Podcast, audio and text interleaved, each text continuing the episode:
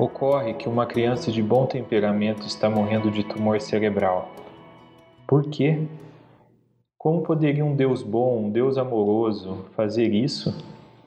Como ele poderia até mesmo deixar isso acontecer? E nenhuma resposta vem das estrelas indiferentes. Peter Crift Surpreso, atentei para a reportagem que mostrava as primeiras vítimas da queda do avião. Mais de 70 pessoas mortas. O número ecoou na minha cabeça.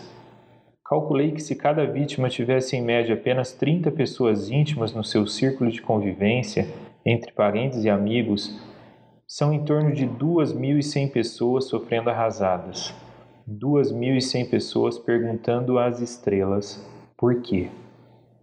Longe de mim, mesmo como cristão, querer dar qualquer tipo de explicação teológica para o fato me veio à mente apenas a recomendação sábia do apóstolo Paulo: chorai com os que choram. Nós construímos nossos carros, motos, casas, prédios, trens e aviões. Andamos, corremos, nadamos, mergulhamos e até voamos com asas que nós mesmos projetamos.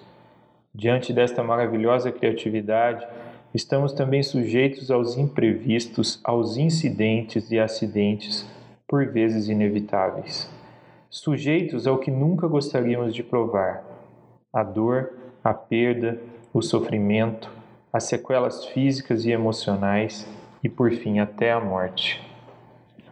Neste momento, um dos 2100 gritaria revoltado: Então é nossa culpa?